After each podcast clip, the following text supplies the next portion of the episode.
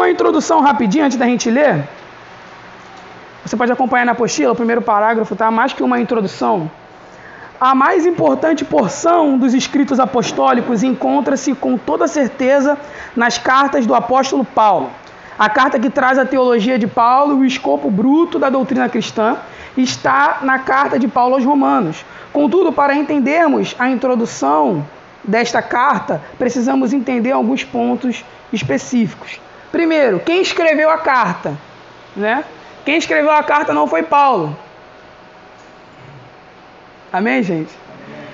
Ele foi o, o autor, né? Aquele que inspirou o conteúdo, mas quem escreveu foi o seu redator Tércio, está lá em Romanos capítulo 16, verso 22. Eu não coloquei aqui, eu peço perdão. Mas Paulo ele foi o idealizador da carta, tá? Aos romanos. Mas quem escreveu foi o seu redator Tércio. Está na Bíblia, Tércio. Tércio.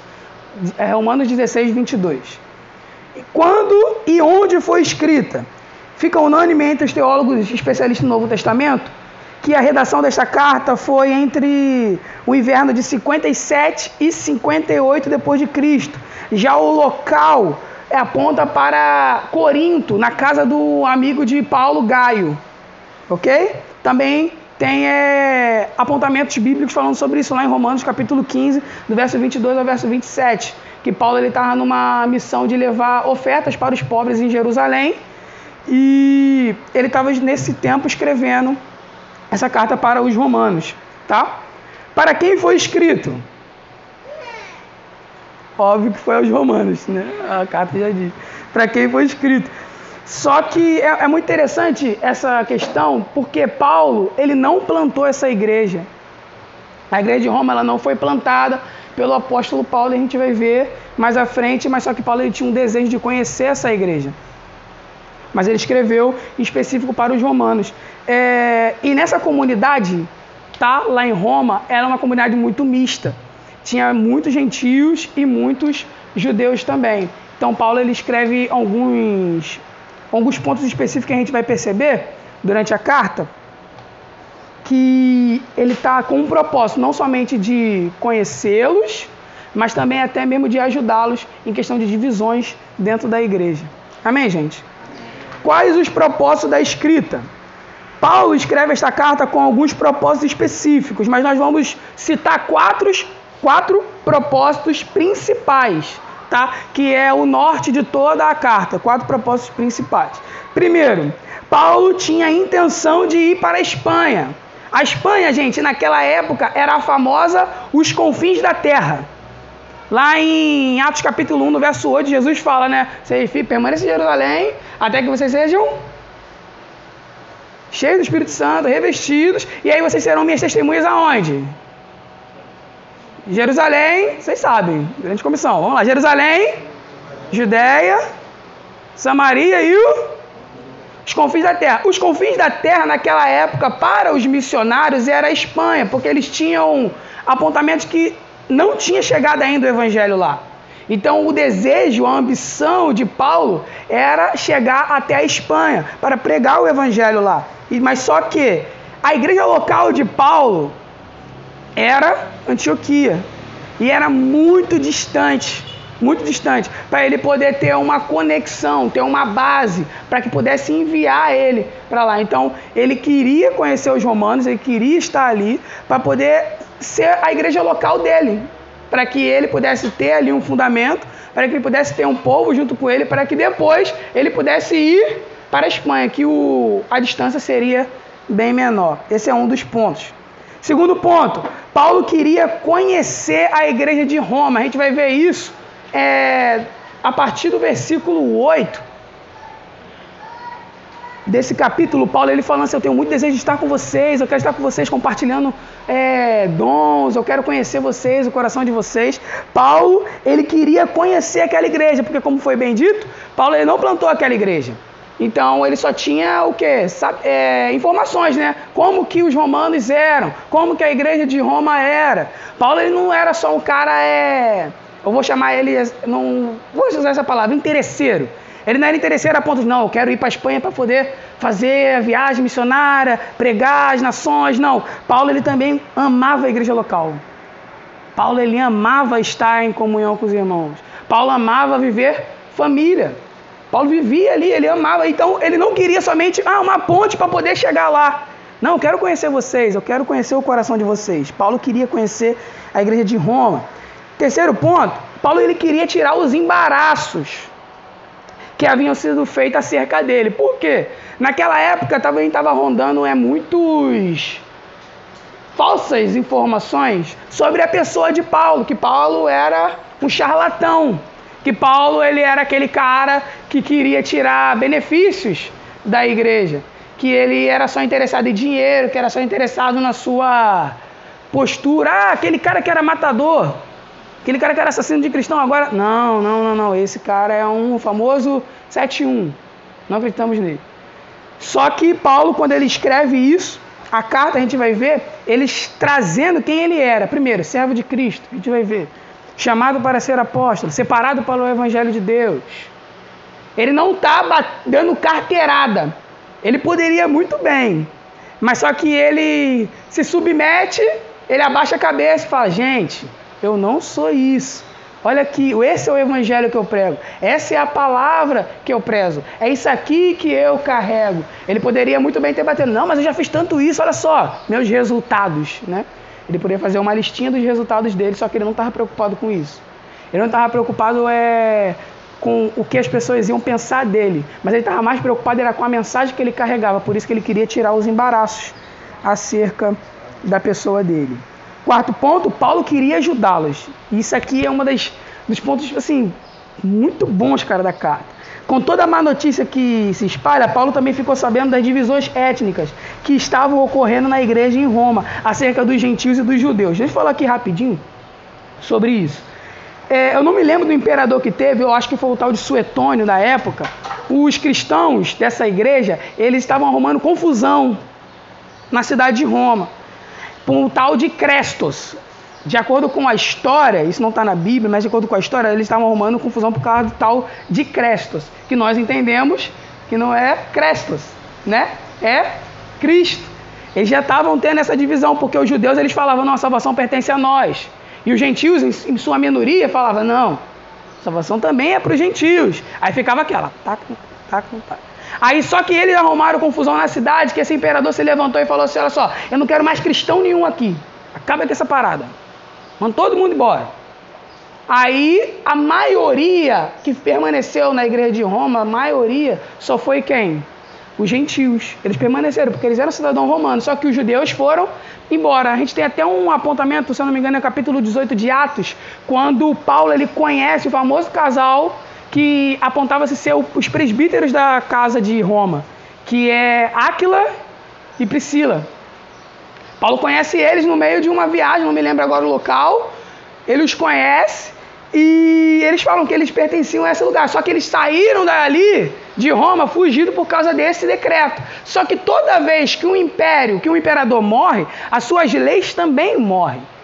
E do momento que a lei, é, o cara morreu, a lei acabou, os judeus voltavam, voltaram. Quando eles voltaram, a maioria, a igreja de Roma, só tinha gentios. Agora, os gentios, eles falavam assim: não, a salvação pertence a nós, porque vocês negaram o Cristo.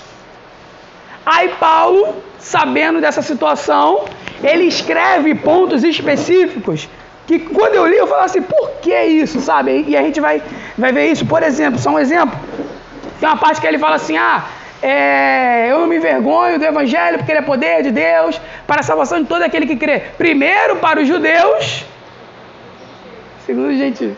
Né? Os, os gregos ou gentios? Está na Bíblia. Está aqui. Né? Ou seja, eles começaram essa rincha. Não, não, pertence a nós. Não, não pertence a nós. Paulo, sabendo disso, Paulo queria ajudá-los. E esses são os quatro propósitos principais de Paulo escrever essa carta. Primeiro, ele queria cumprir a grande comissão. Segundo, ele entende que para cumprir a grande comissão não tem como não viver a igreja. Não tem como. Você está sozinho. Não tem como ser enviado só. Terceiro, ele queria tirar os embaraços sobre a pessoa dele, não por causa da reputação dele. Porque todo aquele que crê no Evangelho não tem mais reputação. Amém, gente? Amém? Obrigado. Mas só que ele queria tirar esses embaraços para que, que para que o evangelho que ele pregasse, que saísse da boca dele, que ele vivesse, que ele estava vivendo, fosse mais acessível àqueles que o escutar. E o quarto ponto, ele queria ajudá-lo. Olha o coração do apóstolo Paulo. Olha o coração apostólico. Cumprir a grande comissão, viver a igreja local, tirar os embaraços sobre si, mas para benefício do evangelho. E quarto, queria ajudar eles de alguma forma. Esse é um coração apostólico que se move no meio das igrejas. E qual é a mensagem central do Evangelho? Já dei a resposta. Qual é a mensagem central da carta? É o Evangelho. Toda a carta aos Romanos, ela aponta para a mensagem central de todas as Escrituras, o Evangelho de Deus, o Evangelho de Deus. E nós entendemos que o Evangelho não é só para novo convertido, né? Nós entendemos que o Evangelho não é só para aquele que ah, é uma classezinha para novo, ah, faz aqui, ah, vai se batizar. Só o Evangelho depois para de falar, né? Do Evangelho. A gente vai ver que Paulo ele vai falar do Evangelho do capítulo 1 até o capítulo 16. Até mesmo na listinha de pessoas que Paulo traz no seu coração, ele começa a falar: as saudações a Fulano, saudações, saudações, saudações, abraço, beijo, paz. Ali fala do Evangelho. Ali fala do Evangelho. E a estrutura dessa carta é dividida em seis pontos. Eu quero ler com vocês rapidinho, para a gente poder já entrar já no na introdução da carta. Até aqui tudo bem, gente? Suave. Se vocês fizerem uma cara meio assim, eu vou entender que não tá. Aí eu vou parar, respiro e falo, pergunta, porque senão eu, eu fico agoniado se a pessoa não entender, sabe? Até aí tá tudo bem? Sim. Glória a Jesus. Vamos lá. Primeiro ponto. Primeiro ponto da carta é do capítulo 1, do versículo 1 até o versículo 17, é a introdução ao evangelho tá? Que hoje a gente vai estar tá vendo uma parte dele. Segunda parte é do capítulo 1, do versículo 18 até o capítulo 4, do versículo 25, que é o último verso do capítulo 4, que é a essência do evangelho, a justificação pela fé, tá? Terceiro ponto é a certeza do evangelho, a esperança da salvação. Ele vai falar sobre isso do capítulo 5, do início do capítulo 5 até o final do capítulo 8. O capítulo, o quarto ponto é a defesa do evangelho, o problema de Israel. Eu vou falar isso aqui rapidinho, gente, rapidinho. Eu falo assim, o problema de Israel. Que, qual o problema que Israel tem? Isso aqui é uma definição que John MacArthur, John Stott e até o comentário Moody trouxe. Tá bom?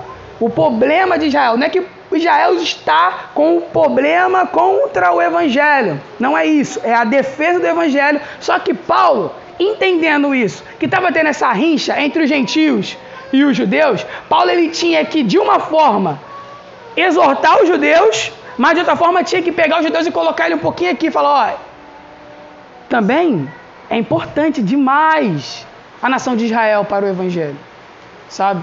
Não, ele não descarta em nenhum momento Israel, em nenhum momento, só para deixar aqui bem claro.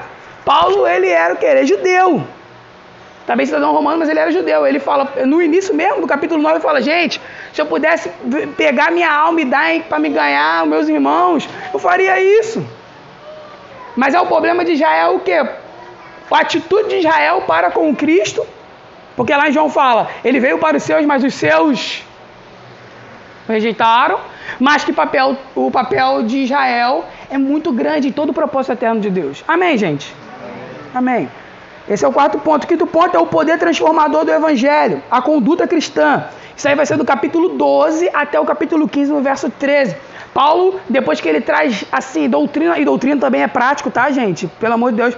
Tem gente que não gosta da palavra doutrina, que acha que é pesado, né? Acho que isso vem da, da, das, das, assembleias, né? Que fala assim, ah, culto de doutrina, né? Aí fala, não pode, não pode, não pode, não pode. Mas não é nada disso tá? A, a, doutrina ela é prática, a doutrina me leva a uma prática. Só que Paulo ele vai ser muito mais específico a partir desse capítulo 12, que ele vai trazer o poder transformador do evangelho, como que o cristão se porta, aquele famoso verso que todo mundo conhece. E não vos moldeis com este, se começa aí. Aí depois é só Amém?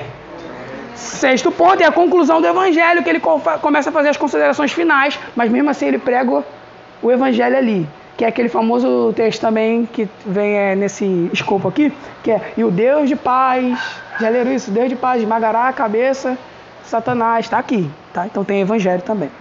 Amém, gente? Podemos ver que Paulo, de um modo intencional, inicia o evangelho na introdução desta carta, para levar os leitores a entender que tudo começa bem quando começa com o evangelho. Agora vamos nos atentar para as duas partes da introdução: o evangelho escriturístico e o evangelho vivido. Eu botei vivido porque foi a minha autoria mesmo, tá? Que é isso, vivido? Tá feio, porque eu não achei outra palavra. Se você puder me ajudar, não é vívido, porque não tem acento. Eu botei vivido. Que é o prático de Paulo ali, tá? Agora, gente, eu vou pedir que a gente vamos ler juntos o verso 1 até o verso 7. Gente, a introdução é essa. Tá tudo bem até aqui? Suave mesmo. Glória a Jesus. Vamos lá.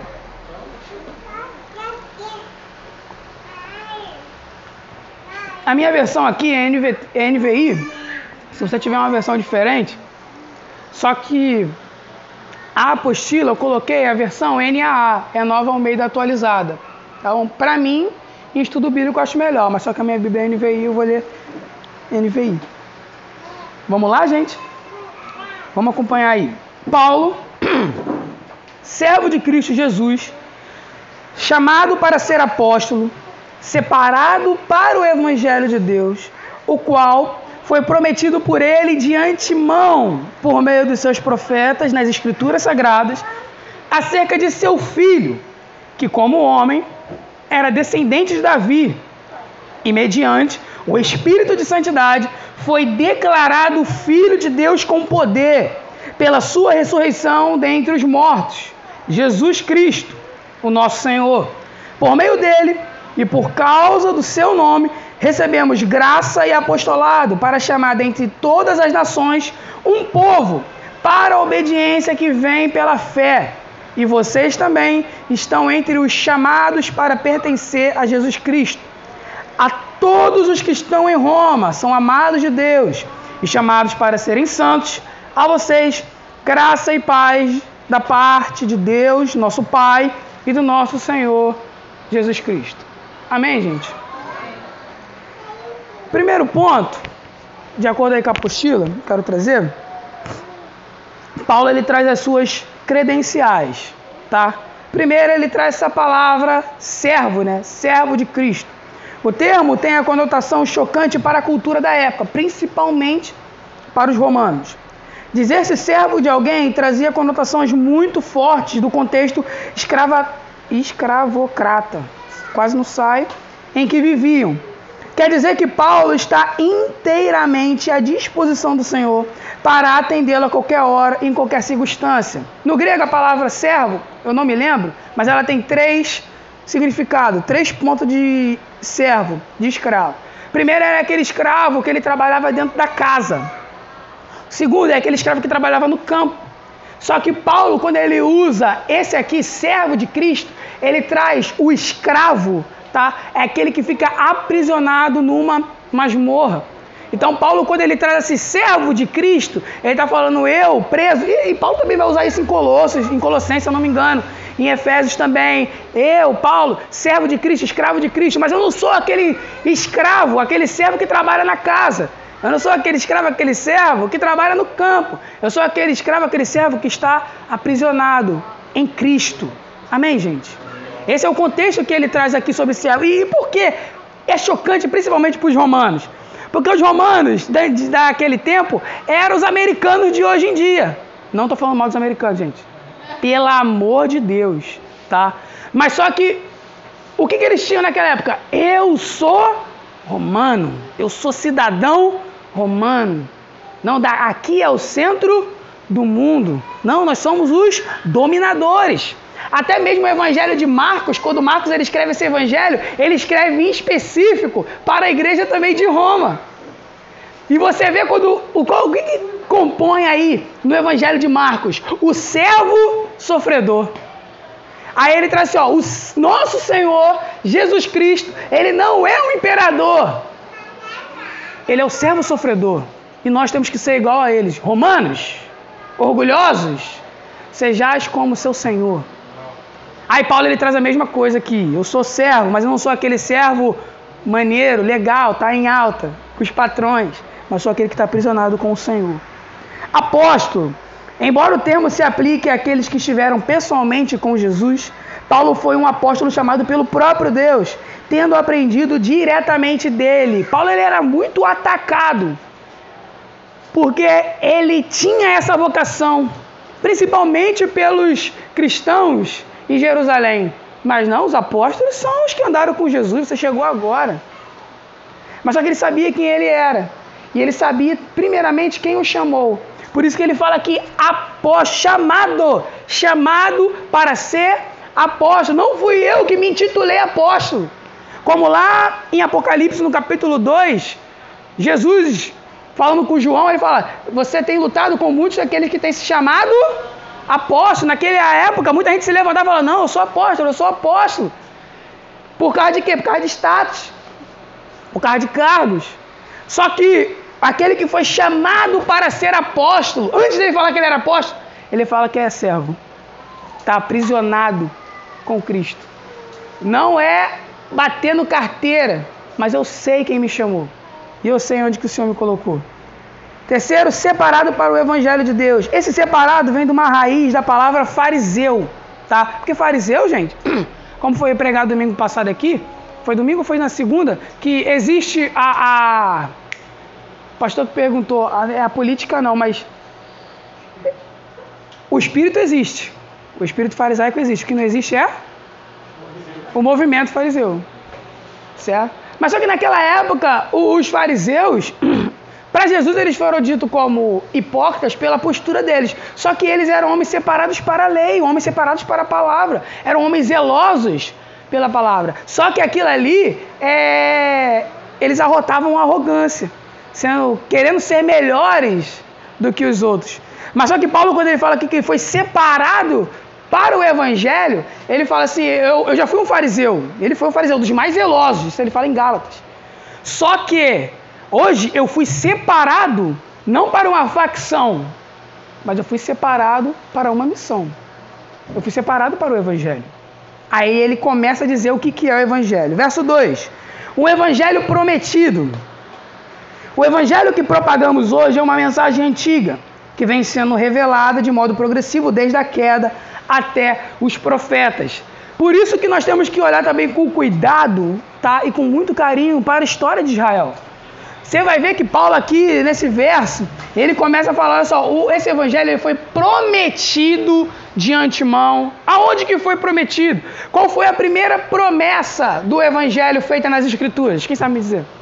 Eu dou uma bala no final. Hã? A, aonde que foi é, dito, é, prometido? A primeira passagem na palavra de Deus, na Bíblia sobre o Evangelho. Foi é, o, o famoso proto-evangelho. Quando Jesus fala sacrifício animal, não é Um pouco antes, ele falou. Não era então sobre a, a, a mulher, sobre a, a... Isso, a semente da mulher pisará a cabeça da serpente. Gênesis capítulo 3, no verso 15, tá? É o famoso proto-evangelho, que é a primeira menção do evangelho, que a semente da mulher virá e esmagará a cabeça da serpente e ela ferirá o seu calcanhar. Ali, aqui, a primeira. Quando a gente vê capítulo 3, é, um capítulo 3 de Gênesis, ele é pesado porque é a entrada do pecado. Né? Você vê um homem ali desobedecendo ao Senhor, Deus declarando, mas mesmo Deus trazendo declarações, declarações pesadas ele vem e já traz uma promessa, uma esperança. Ele traz uma esperança. Ele traz uma esperança. E é a partir daqui que fala, o qual foi prometido por ele de antemão, de antemão, por meio dos profetas, começando por Moisés, porque Moisés também foi um profeta. Ali é a primeira menção do Evangelho. E de forma progressiva, a partir ali do capítulo 3, vai desenrolando o que seria o Evangelho, a boa nova, a boa notícia que encarna em Jesus. Amém, gente? O Filho o evangelho do Filho encarnado, verso 3. Este evangelho diz a respeito a seu filho, a qual, segundo a carne, veio da descendência de Davi. A gente está fazendo uma leitura de 1 João. Tem um projeto. Está fazendo a leitura de 1 João. Eu, eu, já tinha lido 1 João, mas dessa forma, cara, tá me batendo muito. E uma coisa que o apóstolo João ele defende é sobre a encarnação de Jesus. Ele defende com unhas e dentes. E ele falou: aquele que fala que Jesus não vem em carne é o anticristo. É o anticristo, não vai de acordo com aquilo que eles estão falando. Porque a encarnação de Cristo é muito, mas muito importante para o desenvolvimento do Evangelho. Ele é Deus, sim, mas ele também é homem. Amém, gente? Como o pastor costuma dizer aqui, ele é um judeu de 33 anos e está lá, em cima, vivo. Pode parecer assim, ah, poxa, legal, mas só que isso tem que te trazer um impacto tão grande tão grande que deve mudar a sua forma de enxergar mesmo até a sua vida. Porque o próprio Deus se fez homem e muitos homens querem se fazer deuses. Servo de todos, né? O mais humilde de todos.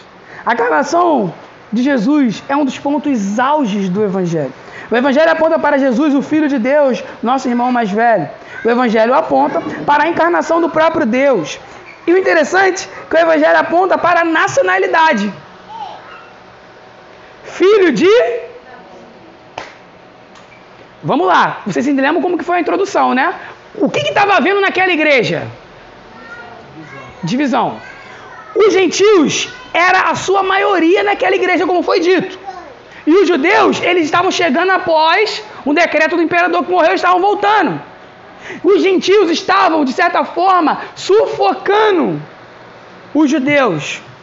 Aí vem Paulo e escreve: olha só, meus irmãos, o evangelho é de Deus, foi prometido, certo? Se revelou no seu filho Jesus, filho de Davi.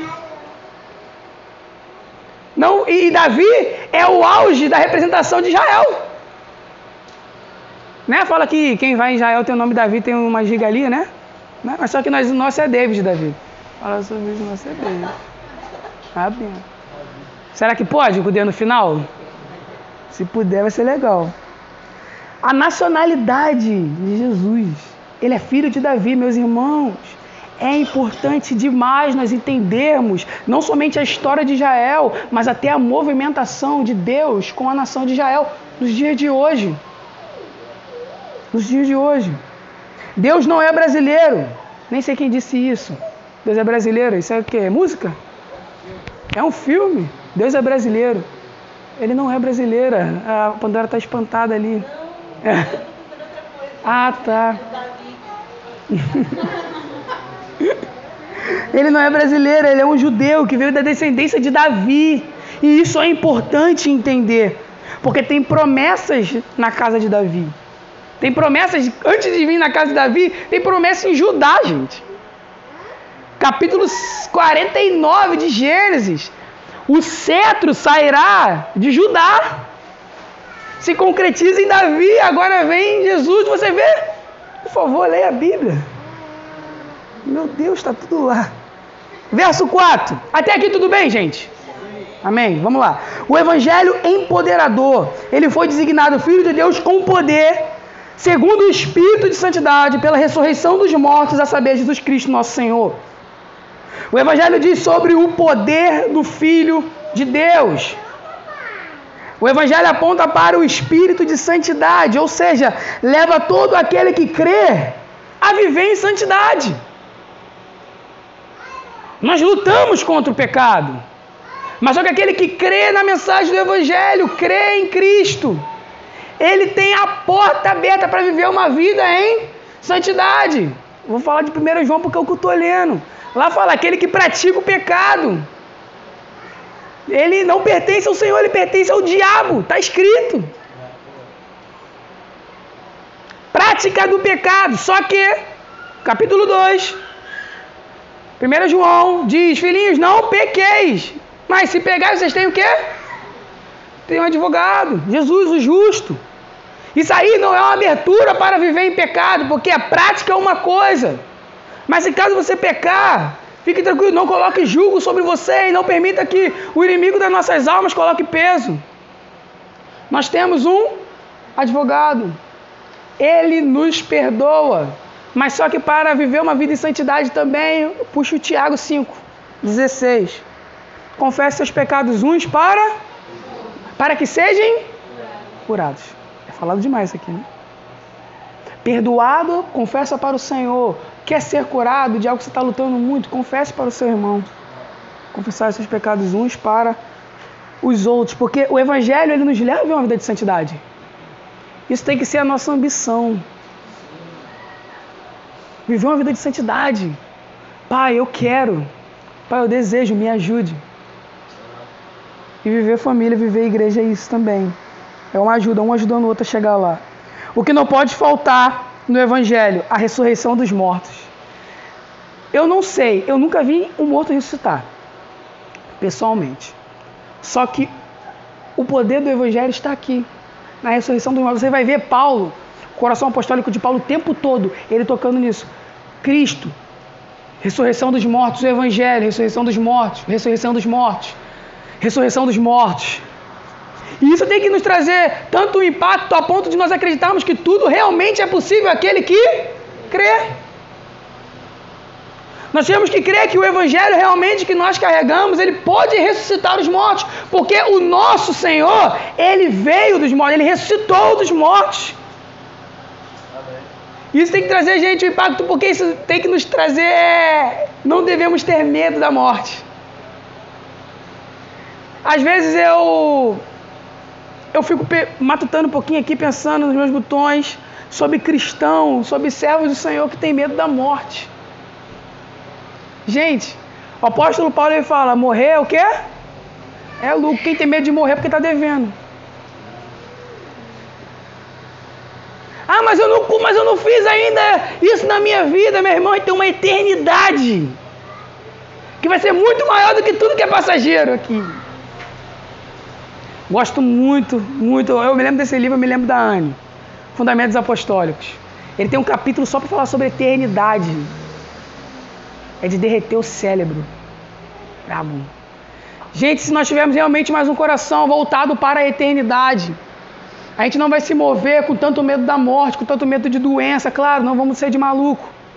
Não se cuidar. Não, se cuide, zele pela sua saúde. Se alimente bem. Mas não ter medo da morte, porque morrer para nós é lucro. É lucro. O Evangelho é empoderador, ele traz esse poder que é o poder da ressurreição dos mortos. Graça e apostolado, verso 5. Por meio dele viemos a receber graça e apostolado por meio do seu nome para a obediência da fé entre todos os gentios. Em Cristo recebemos graça, um favor divino de perdão e misericórdia, e apostolado, capacitação e autoridade para cumprir a grande comissão por meio do seu nome, para que conseguir, para conseguirmos obedecer aos seus mandamentos. Eu vou puxar 1 João de novo. Os mandamentos do Senhor não são penosos, mas não são penosos para aqueles que vivem e são casa desse espírito de santidade. Aqueles que realmente vivem um relacionamento com o Espírito Santo. Aqueles que buscam realmente viver uma vida de contemplação, uma vida de admiração do Senhor. Não vai ser pesado. Ele não vai se ver obrigado a viver aquilo que está escrito. Naturalmente ele vai viver. Ele vai caminhar isso de uma forma tão natural que ele vai falar assim: Poxa, larguei certas coisas e nem percebi. Já viveu isso? Porque o Espírito Santo ele não te controla como um robô. Ele é seu amigo. Ele te pega pela mão e você sai caminhando com ele sem perceber. E você vai por aí vivendo essa intimidade. Sem esta graça e esta capacitação, não seríamos capazes de sermos obedientes aos mandamentos de Deus. Graça e apostolado. Deus derramou sobre nós, sobre todos nós, graça e apostolado. Graça, você foi perdoado. Misericórdia do Senhor está sobre a sua vida. Apostolado, levanta, não fica parado, haja. Como costuma dizer aqui, Todo cristão é um missionário. Spurgeon ele fala, e aquele que não é missionário é impostor. Graça e apostolado. Gente, é sobre graça e apostolado que você acorda de manhã para pegar o busão e trabalhar. Sobre graça e apostolado. É sobre graça e apostolado que você vai trabalhar nesse sol quente. E a primeira pessoa que você percebe ali, dá uma brecha para você tacar a semente do evangelho, você vai lá e taca a semente. Eu trabalho com comércio. Eu sou estoquista, eu fico muito no estoque é, arrumando caixa, trabalho muito. Eu falo que minhas companhias é as caixas de papelão e as baratas. Então eu não tenho muito assim, convívio com gente, mas quando fala assim, ó, desce aí um pouquinho, fica lá na loja. A gente sempre tem que ficar atento, porque vai entrar um atribulado, uma atribulada, precisando do Evangelho. Você já não trabalha contigo. Sobre graça e apostolado, você consegue alcançar essa vida. Somos missionários. Integral, né, pastor? Integral. Chamados para pertencer. Verso 6. Entre esses se encontram também vocês que foram chamados para pertencer a Jesus Cristo. Chamado, o chamado de Cristo, a sua noiva é: pertençam somente a mim. O desejo de Deus é que sejamos exclusivamente dele. Cara, ele não abre mão de você, ele não abre mão de nós, mano. Nós somos, nós fazemos parte da noiva de Cristo e Ele tem esse zelo por nós. Ele fala assim: olha só, aos Romanos, vocês foram chamados para pertencer, antes de, para uma missão. Antes, para realizarem algo, vocês foram chamados a pertencer a Ele. Antes de tudo, não é chamado para ser um empresário. Use isso para benefício do Evangelho. Não foi chamado para fazer uma prova na faculdade, passar, e aquilo. Não, você foi chamado para pertencer a Ele. Gente, se nós temos isso em nosso coração, nós vestimos essa blusa, essa, essa roupa, que nós fomos chamados para pertencer a Ele, tudo que vier em nossas mãos e tudo que estiver perto de nós pertencerá a Ele. Tudo. Seu carro, sua casa, sua vida, no todo. Sua faculdade não pertence a ele. Seu concurso que você quer passar não pertence a ele. Amém, gente? Amém. Ah, glória a Deus. Chamados para serem santos. Verso 7. Para a gente caminhar para o final. Glória a Deus, foi rápido. Foi rápido, gente. Foi. Tá legal. Eu tava com medo de ser muito extenso. Mas vamos lá. Verso 7: Chamados para serem santos. A todos os amados de Deus que estão em Roma, chamados para serem santos. Primeiro, fomos chamados para pertencer a Ele, mas também fomos chamados para sermos santos. Pertencemos a Ele, mas não vivemos de qualquer maneira. Amém, gente? Que a graça e a paz de Deus, nosso Pai, do nosso Senhor Jesus Cristo estejam com vocês. O chamado de Deus para todos nós é ser santo. A gente vê esse chamado lá em Levítico para uma tribo.